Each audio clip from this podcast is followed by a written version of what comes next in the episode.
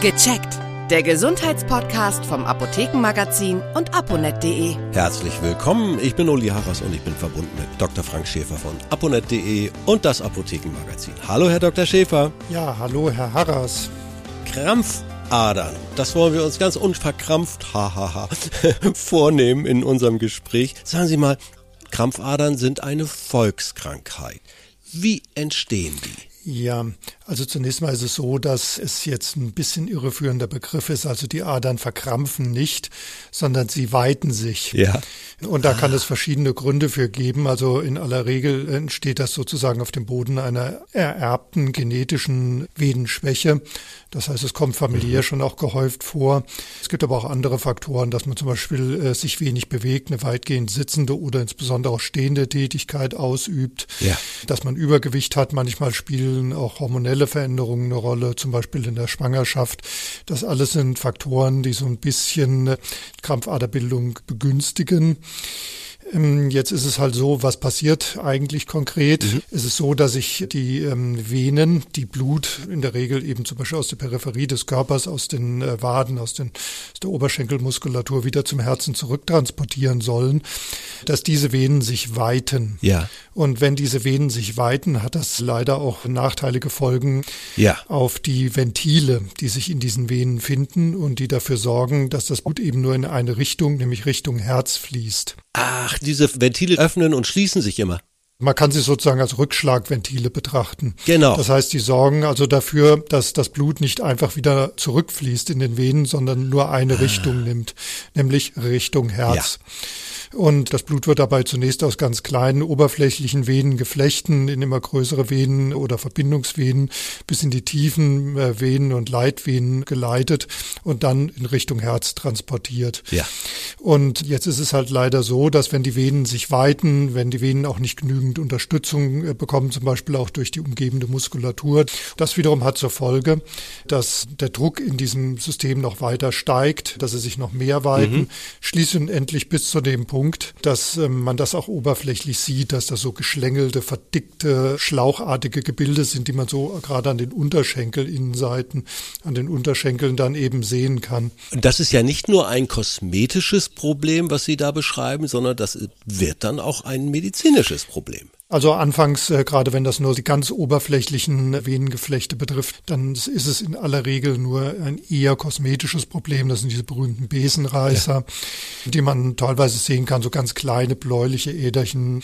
Aber wenn es wirklich zu Krampfadern auch in den tiefer liegenden Venen kommt, dann kann und wird oder droht daraus dann wirklich auch ein medizinisches Problem zu werden. Mhm weil sich Flüssigkeit in den Beinen sammelt.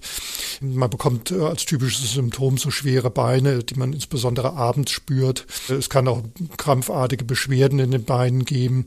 Es kann äh, zusätzlich dazu kommen, dass es äh, zu Venenentzündungen kommt, die wiederum dann auch Venenthrombosen begünstigen, also mhm. so Gerinnsel, die sich in den Venen bilden. Da machen wir jetzt aufmerksam, dass es zu dem Fall nicht kommt. Welche Therapien gibt es eigentlich? Also zunächst einmal gibt es natürlich erstmal eine konservative Therapie. Das heißt also, man kann dadurch, dass man so eine Entstauungstherapie macht, dass man auch eine Kompressionstherapie ja. macht, zum Beispiel durch Kompressionsstrümpfe, mhm. kann man die Venen sehr gut unterstützen. Man kann auch unterstützen zusätzlich einige pflanzliche Präparate aus der Apotheke einsetzen, zum Beispiel mit Rosskastanienextrakt oder mit Extrakten des äh, roten Weinlaubs. Da kann man in der Apotheke mal nachfragen, gibt es unterschiedliche Präparate, die ein bisschen dabei helfen, die Venen Wände so ein bisschen abzudichten, zu verhindern, dass Flüssigkeit aus den Venen ins Gewebe übertritt. Das kann man dann mal bei einem Venenspezialisten alles nachfragen, der die Behandlung dann einleitet. Ich weiß es aus dem Bekanntenkreis. Da wird auch gerne operiert. Das ist auch mittlerweile ein Klassiker, ist aber schon ein ziemlicher Eingriff. Es gibt verschiedene Methoden. Man kann betroffene Venenabschnitte mit einem altbekannten Verfahren, dem sogenannten Venenstripping, herausziehen, gezielt. Auch zum Beispiel kleine Verbindungsvenen. Oder man kann zum Beispiel Venen auch von innen sozusagen erhitzen, zum Beispiel mit äh, einer Lasersonde, so dass sie sich verschließen und dann auch ein Stück weit dann vom Körper auch abgebaut werden Bei sehr kleinen Venen zum Beispiel kann man auch relativ gut mit einer bestimmten Flüssigkeit eine Verödungstherapie machen. Auch dazu kann man sich aber entsprechend vom Arzt beraten lassen, in welchen Fällen man die sinnvoll einsetzen kann. Nun ist es ja wünschenswert, dass es gar nicht erst so weit kommt zu einer Operation oder zu schwerwiegenden Komplikationen. Das heißt, wir können ja auch immer was zur Vorbeugung unternehmen. Bewegung wird doch sicherlich hm, der erste Tipp sein. Man soll auf jeden Fall regelmäßig in Bewegung sein. Man soll nicht zu lange am Stück sitzen oder nur stillstehend verharren, sondern man soll sozusagen die, wie sagt man so schön, Muskelvenenpumpe in Aktion bringen. Mhm. Was auch äh, hilft, ist zum Beispiel diese berühmte Fußwippe. Das kann man durchaus auch im Sitzen machen, dass man die Füße erstmal auf die Fersen stellt und sie dann abrollt nach vorne zum Fußballen und wieder zurück. Das ist sozusagen diese Fußwippe. Oder dass man sich auch einfach mal hinstellt, zum Beispiel mal aus dem Fenster ein bisschen guckt und dabei sich so ein bisschen äh, auf die Zehen stellt und wieder zurückgeht, wie sie auf die Zehen stellt, zurückgeht und so weiter. Also dass man so ein bisschen diese Muskelvenenpumpe vielleicht auch dann in Gang bekommt, wenn man äh, jetzt nicht größere Spaziergänge machen kann. Ja.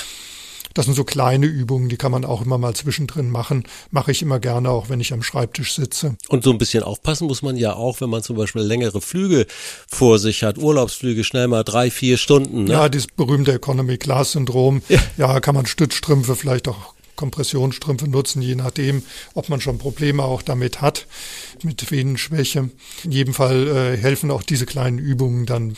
Also da kann man sich vorher auch mal beim Arzt oder in der Apotheke beraten lassen, was da alles möglich ist. Und einen Tipp habe ich abschließend auch noch, diesen Podcast, den können Sie über Ihr Handy natürlich auch beim Spazierengehen hören. Herzlichen Dank, das war Dr. Frank Schäfer. Bis zum nächsten Mal, danke. Tschüss. Tschüss. Viele weitere Tipps und Informationen für Ihre Gesundheit lesen Sie online auf www.aponet.de und alle 14 Tage im Apothekenmagazin, das Sie kostenlos in Ihrer Apotheke bekommen. Danke für Ihre Aufmerksamkeit. Bis nächste Woche zur neuen Folge von Gecheckt, der Gesundheitspodcast vom Apothekenmagazin und aponet.de.